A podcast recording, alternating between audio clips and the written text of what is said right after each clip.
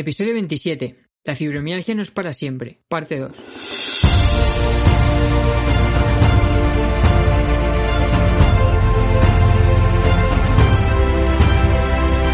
Muy buenas, millennials fisios. Hoy junto con Álvaro Pinteño os traigo la segunda parte del episodio sobre fibromialgia, donde hablamos sobre los pilares de tratamiento de esta patología. Por ello mismo, es un episodio más enfocado hacia profesionales y no necesariamente tienes por qué haber escuchado la primera parte, aunque si no lo has hecho, no está de más que lo hagas. Si nos conoces, sabrás de sobra que sobre la mesa durante el episodio estará la alianza terapéutica, la educación o el ejercicio. Pero a sabiendas de que es un paciente con un contexto muy peculiar, no tratamos de afrontar esto de forma general, sino que se resolvieron durante la grabación muchas preguntas específicas y muy frecuentes en consulta. Así que sin más, os dejo con el episodio, espero que os sea útil y recuerda que cualquier feedback o duda es bienvenido en los comentarios. Bueno, muy buenas de nuevo Álvaro y bienvenido por tercera vez al podcast del Millennial Fisio. Muy buenas, Josevi. Para mí ya sabes que estar aquí contigo es siempre un placer, así que vamos a ello. Perfecto. Bueno, la primera parte de este, de este podcast, ¿no? Dirigido más hacia ese público en general, tuvo bastante buen feedback. Así que la idea es hoy hablar un poco de todo lo que tenga que ver con ese tratamiento desde la fisioterapia que, que podemos ofrecer a esos pacientes con fibromialgia. Entonces, lo primero que me gustaría que hicieras es que describieras o que hicieras un breve resumen de esos pilares de tratamiento que tú consideras importantes en la fisioterapia. Bien, a ver, yo creo que la gran mayoría de, fisioterapeutas y de profesionales eh, que nos dedicamos a esto coincidimos en que la educación, el ejercicio terapéutico y ya el último orden, esas herramientas terapéuticas, eh, como puede ser incluso la terapia manual, aunque bueno, ahí también tenemos que tener claro que si estamos transmitiendo un mensaje de el problema no está tanto en los tejidos, sino más en esa sensibilización o esa alteración y los cambios producidos en el sistema nervioso central, quizá no, no sea muy congruente eh, el empleo mm, este de herramientas más enfocadas al tejido cuando estamos transmitiendo un mensaje que puede ser todo lo contrario.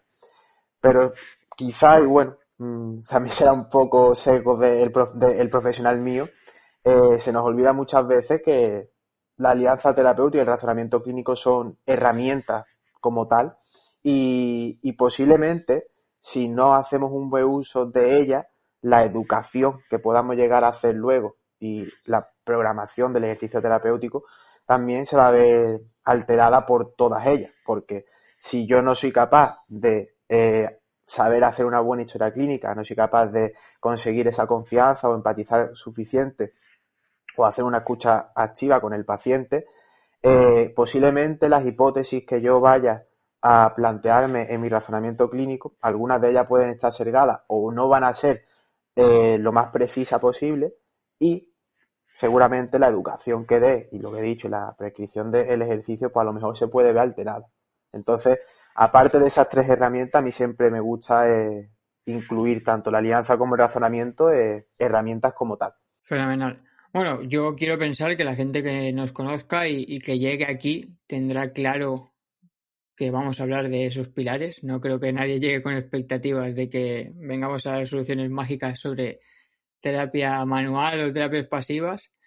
Pero bueno, como dices, esos son los pilares fundamentales y los iremos eh, desarrollando un poco. Sí que es verdad que me gustaría tratar de dar solución o respuesta a problemas más concretos dentro de cada bloque, con preguntas que yo creo que, que se pueden haber hecho nuestros oyentes. Por ejemplo, con respecto al ejercicio y a sabiendas de que no existe una receta mágica, ¿no? Como decimos muchas veces, ¿hay algún tipo o dosis de ejercicio que la ciencia o que tú, bajo tu experiencia, hayas demostrado ser eficaz? Te diría que para todo el mundo no, pero sí que es cierto que hoy ya sabemos que el entrenamiento de fuerza sí va a ayudar a reducir en un corto periodo de, de tiempo la gran cantidad de síntomas que pueden estar derivados de la fibromialgia, como es la reducción del dolor, la fatiga, la depresión, la ansiedad, incluso mejorar también el sueño y la calidad de vida. Entonces, sí que es verdad que hay una recomendación que, para mi gusto, es bastante acertada por los beneficios que parece ser que tiene y que se han comprobado, pero aún así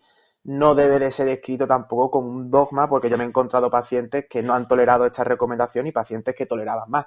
Entonces, las recomendaciones son de dos a tres sesiones a la semana, ¿vale? Principalmente para aquellos grupos musculares, eh, comenzando por una baja intensidad, en torno a un 40% de LRM, e ir progresando, ¿vale? Entonces, con estas recomendaciones, sí parece ser que ningún paciente pues, ha presentado un, empeoramiento de esa sintomatología después de haber realizado este entrenamiento. Pero, y también, que es otra cosa que es bastante interesante, que se vio en, hecho, en esta revisión, es que en torno a un 85% de los pacientes se adhería eh, eh, al, eh, al, ejercicio. Pero bueno, yo para mí, y siempre defenderé la idea que la mejor dosis y el mejor programa de entrenamiento siempre va a ser el que, es, el que se hace eh, y no el mejor programa que ha demostrado la evidencia científica eh, que nuestro paciente puede llegar a odiar.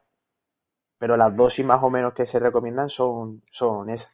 Muy interesante. Sobre todo el dato del 80% de la adherencia, que con respecto a 85. eso, con los 85, me parece bastante alto y con respecto a eso tranzo la siguiente pregunta.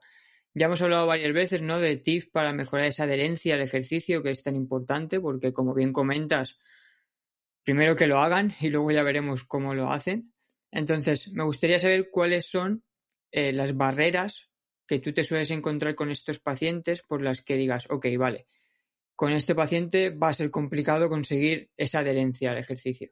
Por un lado, quizás sea eh, la falta de conocimiento eh, y de importancia que puede llegar a tener el ejercicio eh, en su vida y en su problema, ya sea por esas malas expectativas que suelen tener los pacientes con dolor al ejercicio. De hecho, hoy día sabemos que mm, la expectativa que tenga el paciente eh, al ejercicio en relación a su dolor van a determinar el potencial hipoalgésico o hiperalgésico. Entonces, de ahí la importancia que tiene la educación. O sea, pacientes con dolor suelen tener expectativas negativas a ejercicios de alta intensidad y pacientes con dolor parece ser que tiene mejor expectativa a ejercicios de baja intensidad.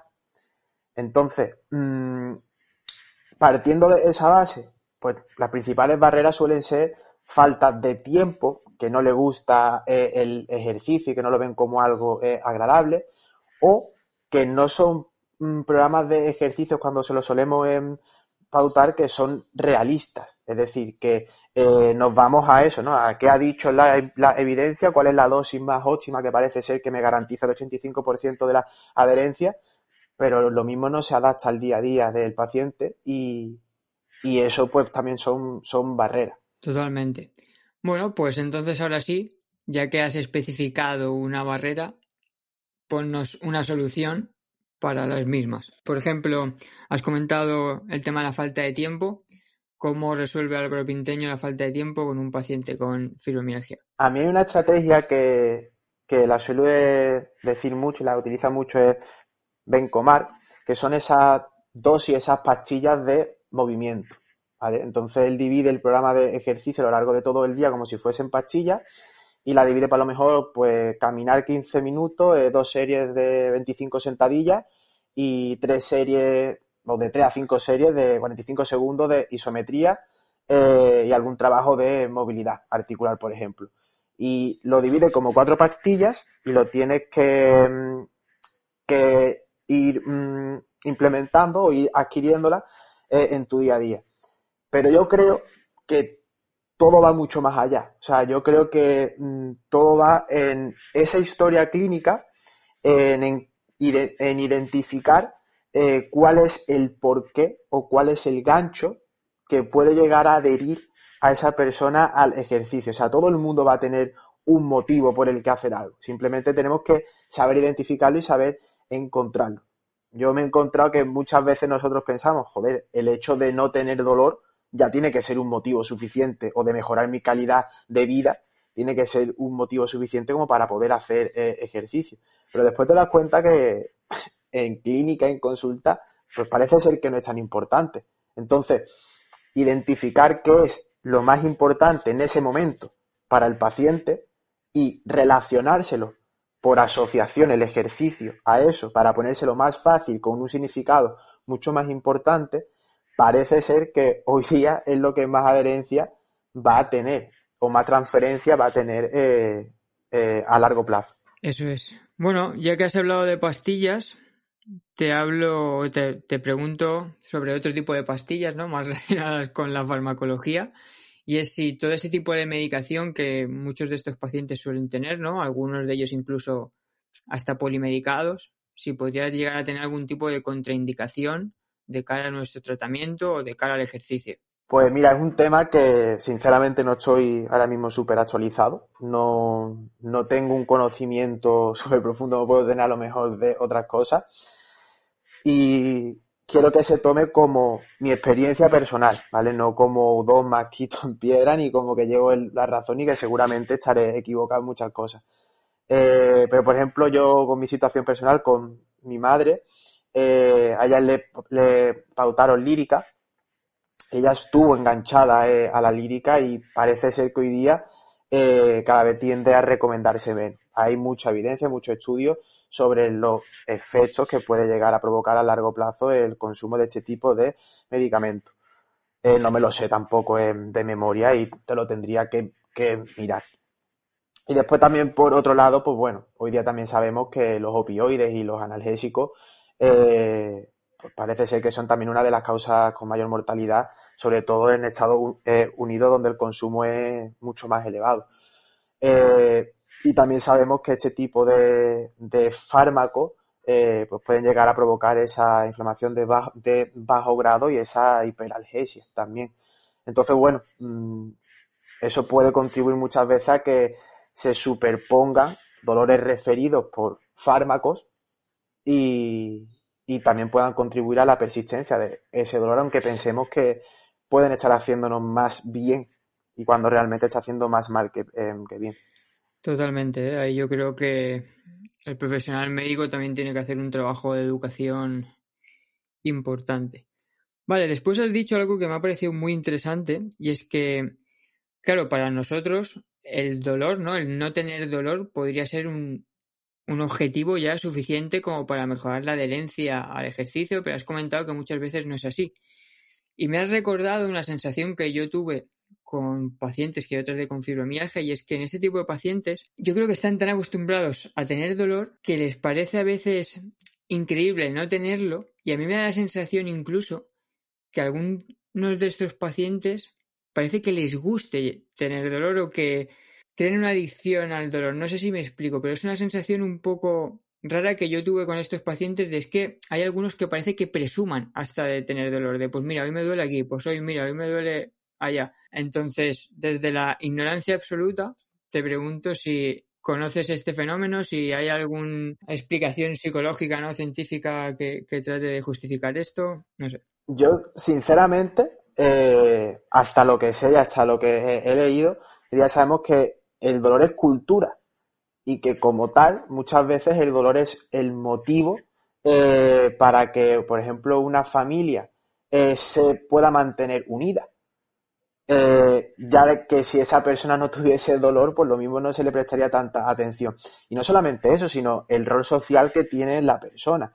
hoy, hoy, día sabemos que el ser humano es una persona que necesita del contacto y de pertenecer a un grupo social eh, entonces, claro, muchas personas eh, mm, es lo que yo llamo a su estado constante de rumiación e-, en el dolor o se identifican tanto que es como yo soy Álvaro y soy eh, fibromialgia, ¿vale? Entonces, claro, llevo mi etiqueta por bandera y todas las personas que tengan esa etiqueta somos un círculo social y estamos orgullosos de estar en ello y de poder seguir adelante. Y yo lo entiendo, ¿eh? Porque al fin y al cabo eh, todos necesitamos pertenecer a un grupo social y ese reconocimiento, incluso también sabemos que es beneficioso para las personas que tienen dolor eh, pertenecer o a un grupo eh, con características muy similares donde se apoyen entre ellos y demás. Pero para mí yo creo que todo pasa por el significado que le da la persona al dolor. Y ahí ya me lleva también un poco a muchas veces sabemos que las creencias erróneas eh, que pueden llegar a tener nuestros pacientes que carecen de rigor científico eh, no son eh, para mucho menos lo que, lo que sabemos hoy día, pero sin embargo ellos están conformes con ellas y con, con, con esas creencias. Entonces, ahí también entra un poco el dilema de, bueno, ¿y quién soy yo para juzgar a esa persona si, si se siente cómoda y se siente identificada con esa etiqueta y quiere seguir perteneciendo a ese rol social, a ese círculo social, eh, porque así se siente a lo mejor como más importante eso? Pues no lo sé. Yo sí me he encontrado con eso y es una lucha interna ahí que tengo que, bueno, no, no le argumento que lo que yo digo es lo mejor, sino ahí simplemente intento, pues, eh, hacerle entrar en razón mediante preguntas abiertas, eh, mediante preguntas retóricas y que sus propias argumentaciones a esas preguntas pues sean las que, eh, o las propias eh, respuestas a esas preguntas, perdón, mejor dicho, sean sus propias argumentaciones para decir, hostia, pues puede ser que lleve razón o no lleve razón con lo que estoy diciendo. Muy interesante la reflexión esta final, que al final es lo que hemos hablado muchas veces con respecto al ego, ¿no? De ok, lo que estoy haciendo por mi paciente es por mi paciente o es porque yo creo que es mi verdad y quiero que mi paciente tenga mi verdad, ¿no? Exacto. Además que ya no es solamente eso, es que puede ser que yo también esté eh, equivocado. O sea, mm, yo muchas veces yo me he planteado de... Yo trato a muchísimos pacientes con, con dolor complejo, trato a bastantes personas con fibromialgia y a mí me ha servido para, yo antes cuando empecé a trabajar pensaba que todo era igual que la fibromialgia que había vivido mi madre. Y me di cuenta que no, que cada persona es, diferente y que hay personas que no consigo reconceptualizar el significado del dolor, siguen teniendo eh, dolor y siguen eh, identificados más bien con esa etiqueta, pero sin embargo sí hemos conseguido cambiar la creencia de eh, mm, respecto a su funcionalidad, es, decir, de ser capaz de hacer más en su día a día, de mejorar su calidad de vida a pesar de tener dolor. Entonces yo no he conseguido, quizás como profesional, ponerme esa medallita, ¿no? De eh, en, mi ego, de he conseguido que esa persona ya no tenga dolor cuando hace las actividades, pero sí he conseguido que esa persona haga más a pesar de tener dolor. Y también eso es una victoria y es mejorar. Luego has comentado también el alto sentido de pertenencia ¿no? del, grupo que suelen tener ese tipo de pacientes. Y en ese sentido yo me pregunto si crees que podría ser interesante eh, fomentar la educación en grupo o hacer algún tipo de terapias grupales. O sea, si sabes si esto existe, si se hace o, si sería interesante. Sí, sí, sí. Sí, sí. Eh, mm, aquí en España quizás los que más están investigando sobre todo ello son Iñaki y Miguel Ángel Galán eh, y ellos hacen talleres en grupo en personas con, dolor persistente. Además, lo, lo hacen en, atención primaria y en la sanidad pública. Entonces, es súper interesante y, y ahí sí que es verdad que para que, esto ya es experiencia propia, para que un buen taller de educación o para que una buena sesión de educación eh, se dé, lo importante va a ser evaluar los conocimientos previos de cada persona y en base a ello eh, intentar adaptarte a esos conocimientos previos para que el aprendizaje sea mucho más significativo.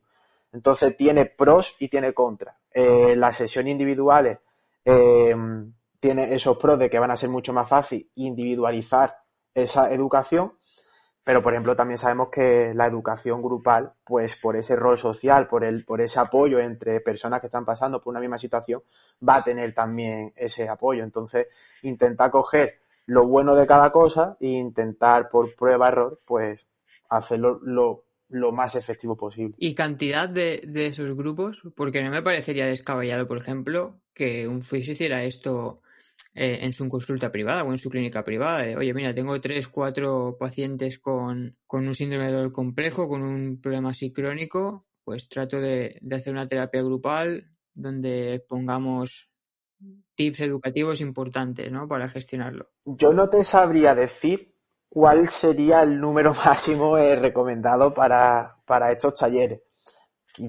No sé si rondaba en torno a los 10, 12, pero también puede haber 15. Es que tampoco sé qué es lo que dicen los estudios de cuánto es mejor, cuánto te, lo tendría que mirar porque sí sé que algo de evidencia sobre, sobre ello sí hay, pero como tú bien dices, es replicable en clínica totalmente. O sea, yo en clínica puedo tener cuatro pacientes que tengan fibro o ese eh, diagnóstico de, de, fibromialgia, aunque a, mí me da igual que sea fibromialgia o sea un dolor eh, persistente, un dolor complejo que comparta características similares a las personas. A lo mejor puede ser falta de tiempo para hacer ejercicio, sensibilización central y puede ser también que ambos tengan, o sea, o que los cuatro tengan hijos. Entonces puedo enfocar una educación enfocada a esas tres características que comparten entre todos ellos y lo que le puede beneficiar a uno, quizás también le puede beneficiar para el otro y más o menos ir haciéndolo similar. Entonces, para mí lo más fácil sería grupos de tres, cuatro, pero entiendo también que se puede hacer con más personas. Fenomenal. Bueno, pues ahí queda la idea para quien la quiera coger y si alguien quiere aportarnos algo de luz sobre el tema de las terapias grupales con, con este tipo de población, pues bienvenido es. Vale, la siguiente pregunta es cómo generar confianza con estos pacientes. O sea, como hemos hablado ya, ¿no? Tienen un alto sentido de pertenencia grupal y a mí me da la sensación de que es gente que a veces hace más caso al compañero que sufre su mismo problema que al profesional médico. Entonces, bajo mi punto de vista, yo creo que ahí tenemos que hacer un trabajo de, esa alianza terapéutica que tú habías comentado para mejorar esto, ¿no? Al final el, paciente tiene que confiar en nosotros. Por lo tanto, danos algunos tips para mejorar esto con nuestros pacientes con fibromialgia. La verdad que es complicado, ¿eh? O sea, es una cosa que yo intento seguir trabajando día a día. Pero quizás el consejo así que te podría dar, lo que más yo he aprendido, es no juzgar a nadie. O sea, el, porque una persona piense diferente a ti, quiera seguir con esa creencia o siga, eh, no, no, es que yo pienso esto, esto y esto, es una de las cosas que hemos comentado antes. Ya sabemos que, bueno, una de las recomendaciones eh, para hacer educación en dolor o para intentar fomentar e-, ese cambio es que el paciente debe de estar insatisfecho con sus creencias actuales sobre el dolor. Entonces también sabemos que, aunque esas creencias en muchos pacientes, que suele ser esa falta de confianza, no confío en el paciente, eh, carezcan de rigor científico en el paciente, eh, ellos están satisfechos con ella. Entonces, vuelvo a lo de antes. Para mí, persuadir a esa persona, donde esas respuestas del paciente pongan en duda sus propias creencias actuales sobre el dolor. Por ejemplo, Mm, ¿Por qué crees que hay personas que tienen tu misma patología, esa fibromialgia, y, no les duele tanto o pueden hacer más a pesar de tener dolor? O ya no solamente hecho, es eso, eh, han llegado a quitarse esa etiqueta y han llegado a hacer una vida totalmente significativa. ¿O por qué crees que todos los tratamientos pasivos eh, han fallado contigo? Mm, ¿Crees que no se han realizado bien? Entonces, hablando de esa alianza terapéutica, ahí es súper importante saber hacer una buena escucha empática y, saber recoger toda esa información eh, relevante para poder hacer esas preguntas más adecuadas. Luego también creo que muchas veces también puede ser por esa falta de confianza no se transmite porque no hablamos el mismo idioma, en el sentido de doy una explicación muy científica con, con con, con conceptos muy, muy complejos que el paciente no logra de entender bien. Entonces, como no se siente em, comprendido, quizás también por ahí pueda, pueda ir un poco eh, porque no tienes o porque no confía tanto en, nosotros. Yo siempre digo que el contenido que nosotros vayamos a explicar eh, debe de ser entendido por el paciente sin tener conocimientos previos de neurofisiología del dolor, al menos en la primera sesión.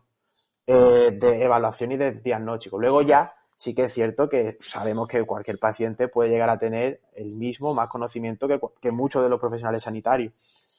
Y sobre todo, también, eh, otra cosa que creo que fallamos mucho es que eh, a la hora de hacer educación debemos de asegurarnos que aquello que estamos explicando al paciente, el paciente debe de reconocerse en nuestra propia explicación. Por ejemplo, si estoy explicando sobre sensibilización central al paciente el paciente no se siente identificado con lo que le estoy explicando, pues tampoco creo que te vaya a confiar mucho porque le estás explicando una cosa eh, que no se siente identificado con él y dice, ya, pero es que me estás diciendo que la sensibilización central es esto y a mí no me pasa esto, porque yo considero que a mí me... Entonces, claro, para eso, como bien has dicho, la alianza terapéutica es fundamental. Así es. Para testar todo esto, a mí se me está viendo la cabeza algo que a veces hemos recomendado ¿no? por redes, y es que al finalizar la sesión le pidas al paciente en un minuto dos minutos que te explique lo que le pasa. Porque muchas veces tenemos tan claro eh, nosotros el diagnóstico y tenemos tan claro la neurofisiología o el proceso o el mecanismo que hay detrás de su problema que nos creemos que por nosotros tenerlo claro se lo hemos transmitido al paciente y él también lo tiene claro. Y a mí a veces me pasaba mucho, bueno, y me sigue pasando mucho, que por culpa de esto el paciente no se lleva el mensaje que yo esperaba que se llevara. Y una buena forma de, testar esto es, haciendo eso, ¿no? Preguntarle al paciente al final de la sesión, porque seguramente nos llevaremos muchas sorpresas de lo que el paciente se lleva y de lo que nosotros, en comparación a lo que nosotros pensábamos que se llevaba. Sí, sí, vamos, totalmente. A mí, a, mí me pasa mucho, ¿eh? Por ejemplo, hoy, hoy día sabemos que eh, los principios de primicia y de recencia, que al fin y al cabo no es más que lo primero y lo último que se dice, es con lo que más nos vamos a quedar en, eh, cualquier conversación, en cualquier sesión de educación y, en todo. Yo siempre yo lo suelo explicar como, tú imagínate que vas a una fiesta, ¿no? Y, y te presentan a 10 personas o a 20 personas. Tú de primera no te vas a quedar con todos los nombres, te vas a quedar o con el primero, esa primicia, y con el último por ser el último, ¿no? Eh, o también eh, te vas a quedar con aquellas personas que tú hayas conseguido, volvemos a lo que hemos comentado antes, ¿no? ¿Cuáles son los conocimientos previos que tengo yo para poder generar esas asociaciones?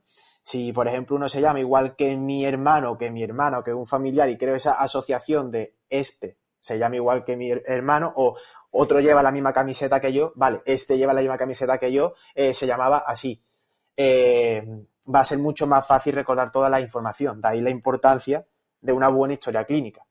Entonces, eh, yo siempre lo que suelo hacer con los pacientes al principio, transmitir esa información más esperanzadora y más tranquilizadora, que en este caso sería la fibromialgia se cura, no es para toda la vida, y que se quede con eso al principio, y al final, em, lo que yo quiero eh, que recuerde, por ejemplo, para hacer en casa, lo mejor será repasar esos ejercicios eh, que va a hacer en casa. Eh, con lo que has comentado, estoy totalmente de acuerdo y de hecho, si no recuerdo mal, creo que era Whiting y colaboradores que hicieron estudios, no sé si fue a ver si, en 2018, si no recuerdo mal, eh, te lo confirmo luego, pero vamos, creo que es en 2018, donde hablaban de todo esto. Cuando nosotros queremos introducir un nuevo concepto, y se lo explicamos, eh, muchas veces no tenemos que decir cambiar el me, el, me, el me has entendido, perdón, por me he explicado bien. Entonces, en base a lo que te cuente el paciente ahí, tú ajustas una nueva explicación y al final de la sesión, como tú me has comentado, te aseguras de su comprensión diciendo, ¿podrías explicarme con tus palabras qué es lo que te he dicho y demás? O qué vas a hacer en casa, cómo lo vas a hacer y por qué lo vas a hacer. Fenomenal. Muy útil, ¿eh? Me tomo nota para ponerlo yo mismo en, práctica. Vale, vamos con la última pregunta que tengo anotada que nos trasladaron y es con respecto a las expectativas, ¿no? De, del paciente a recibir terapia pasiva. Esa también es muy típica. Pero sí que es verdad que estos pacientes, ¿no? En, su búsqueda desesperada muchas veces de, notar alivio ante el dolor, he observado que, que acaban asumiendo correlaciones lineales muy descabelladas, ¿no? Que como siempre, pues mucha gente aprovecha para darle publicidad a paratología y historias de este tipo. Entonces, ¿cómo gestionarías tú estas altas expectativas a recibir terapia pasiva X de un paciente con fibromialgia que llega a tu consulta? Eh, te voy a decir cómo yo lo hago, ¿vale? Otra cosa es estrategias que se podrían hacer. Eh, yo para mí sobre todo tiene que ser congruente el mensaje que yo doy. Si yo estoy, mandando eh, un, mensaje de, como hemos dicho antes, la fibromialgia parece ser hoy día que no hay un problema como tal estructural en el tejido, no tiene sentido que mm, si no hay un problema como tal en el tejido, aplique terapia manual para desensibilizar eso receptores de peligro, ¿no? Por así decirlo, porque están como más sensibilizados. Otra cosa es que funcione, claro que funciona, y más si el paciente sigue teniendo esas expectativas. Pero sí que si el objetivo final es reconceptualizar el significado que da esa persona a su dolor, quizás lo más lógico no sea eh, reforzar un mensaje que va en contra de lo que estamos transmitiendo. Entonces, yo una de las cosas que suelo utilizar es una, es una diapositiva que tengo de un estudio muy famoso de Techa y de Rossettini, donde vemos em, de qué dependen los resultados terapéuticos, ¿vale? Y también vemos eh, todas esas creencias, todas esas perspectivas que puede tener el paciente. Entonces, eh, como he comentado antes, eh, yo le pregunto al paciente que él mismo me diga por qué cree que los tratamientos pasivos le alivian a corto plazo, pero a largo plazo sigue volviendo a tener dolor. Que si cree que es porque no se han hecho bien o porque cree que no ha recibido el tratamiento em, correcto. Y en base a ello, voy encaminando mi conversación igual, mediante ese discurso socrático, ¿no? mediante esas eh, preguntas abiertas, hasta que llega un punto en el que llegamos a un consenso. Y lo mismo le digo, vale, no te voy a aplicar terapia manual como tal, pero a lo mejor vamos a hacer una, una, una discriminación táctil, por ejemplo, o vamos a hacer un trabajo de imaginería vamos a hacer un trabajo eh, con láser, eh, más a nivel eh, visomotor mediante o con flossing mismo que te dé esa percepción de seguridad mayor que la de amenaza, que te sientas como más comprimido, por así decirlo. Se inhiban esos neurotag que pueden estar relacionados con la experiencia del dolor y, te puedas mover con mayor percepción de, de, seguridad. O sea, el tacto, yo lo, porque yo lo veo no como terapia manual, sino lo veo como tacto terapéutico, ¿vale? Y cómo puedo eh, influir eh, ya solamente mm, no a nivel de modulación del dolor por eso endocannabinoide, sino mm, tanto a nivel afectivo eh, como a nivel de transmitir una mayor seguridad a la hora de hacer un movimiento o esa discriminación entre dos puntos que sabemos que se va a ver alterada en este tipo de paciente. Entonces, para mí es no juzgar y no decirte, no, pues la terapia manual eh, no es por esto, por esto, por esto, sino de que el mismo paciente, invitarle a ese diálogo, esa participación en la comunicación, sea el que diga, bueno, pues posiblemente si sigo con dolores porque a lo mejor la terapia manual no es todo lo que necesito, necesito algo más. Eso es, ¿no? Volvemos a lo que comentábamos antes de darle una vuelta a través de las preguntas abiertas para que el paciente acabe por él mismo desarrollando las conclusiones. Además, has comentado algo o has dado a entender algo muy interesante que yo trato de aplicar, ¿no? Que es saber cuándo decidir o analizar cuándo decidir si es interesante reconceptualizar algo que el paciente, una creencia que el paciente traiga o no, ¿no? Y yo creo que esto eh, lo decide la jerarquía que nosotros le demos a ese problema. Y, me explico. Es algo que yo veo mucho ahora con el tema de las contracturas. Ahora, de, desde hace un tiempo para acá, otra vez, cada dos por tres estamos discutiendo qué es una contractura y si la tenemos que utilizar o no tenemos que utilizarlo. Sin entrar en la evidencia de el por qué las contracturas no existen, yo a la hora de aplicar esto en clínica individualizo mucho. Es decir, ¿qué más me da que mi paciente eh, piense que su dolor es por una contractura si realmente yo no considero que tenga un problema crónico o que le dé una connotación negativa o cualquier historia así que indique gravedad o que empeore mi pronóstico o mi diagnóstico. No sé si sabes por dónde voy. Sí, sí, sí. Además, eh, no es solamente con las contracturas. Eh, transmítelo si quieres a los estiramientos, ¿no? Que también se han categorizado como el demonio. por mm, si, por ejemplo, aunque sabemos que los estiramientos no parece ser que no previenen lesiones, ¿no? Ni, van a mejorar e-, ese rendimiento. Pero si los estiramientos, mi paciente con, con fibromialgia lo percibe como mayor seguridad y es una estrategia que tengo para que el paciente se mueva más, ¿por qué tengo que reconceptualizar ese significado? Si es una que él percibe eh, como a mí me da igual que el paciente no sepa que no va a prevenir lesión ni nada, si él lo hace porque se mueve, porque se siente mejor, pues ya está. Muchas veces no hay que educar todo. Y con lo de las contracturas también creo que es igual. Hay que ver también si es relevante en el largo plazo. Sobre todo, al quizás a corto plazo te pueda impedir y ahí em, a lo mejor si tienes que reducir eh, esa percepción de amenaza intentando eh, reconceptualizar, pero yo tengo pacientes que eh, me hablan de contractura y porque me hablen de contractura no me pongo con ellos directamente. No, pues las contracturas solamente existen en pacientes neurológicos. El paciente me habla de, de contractura, pero no le afecta a su vida eh, normal. Entonces, hay que...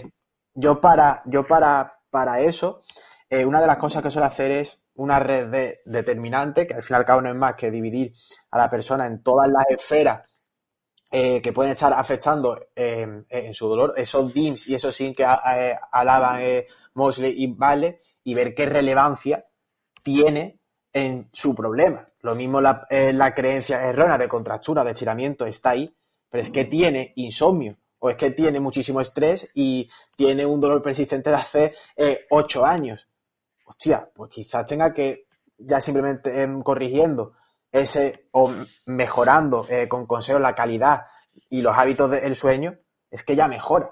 Y ya después, pues a lo mejor le, si tiene más sentido que reconceptualice ese significado o no. Ya, ya, ya va dependiendo de cómo se va desarrollando. Totalmente, ¿no? Al final lo hemos hablado también varias veces. Si atendemos al cuerpo como un sistema complejo, debemos de captar la máxima información posible y decidir qué es lo más importante según la jerarquía que consideremos. Y, me sale el mismo ejemplo con el tema de, de las contracturas, justo con la pregunta que estábamos hablando con, con la terapia pasiva y los pacientes con fibromialgia si un paciente con fibromialgia te viene pidiéndote un masaje, antes de tirar a explicar por qué no necesita ese masaje, como tú bien has dicho, debemos de contextualizar hasta qué punto es importante que mi paciente entienda el por qué lo necesita o no, o si dárselo o no, y con cada paciente va a ser diferente, ¿sabes?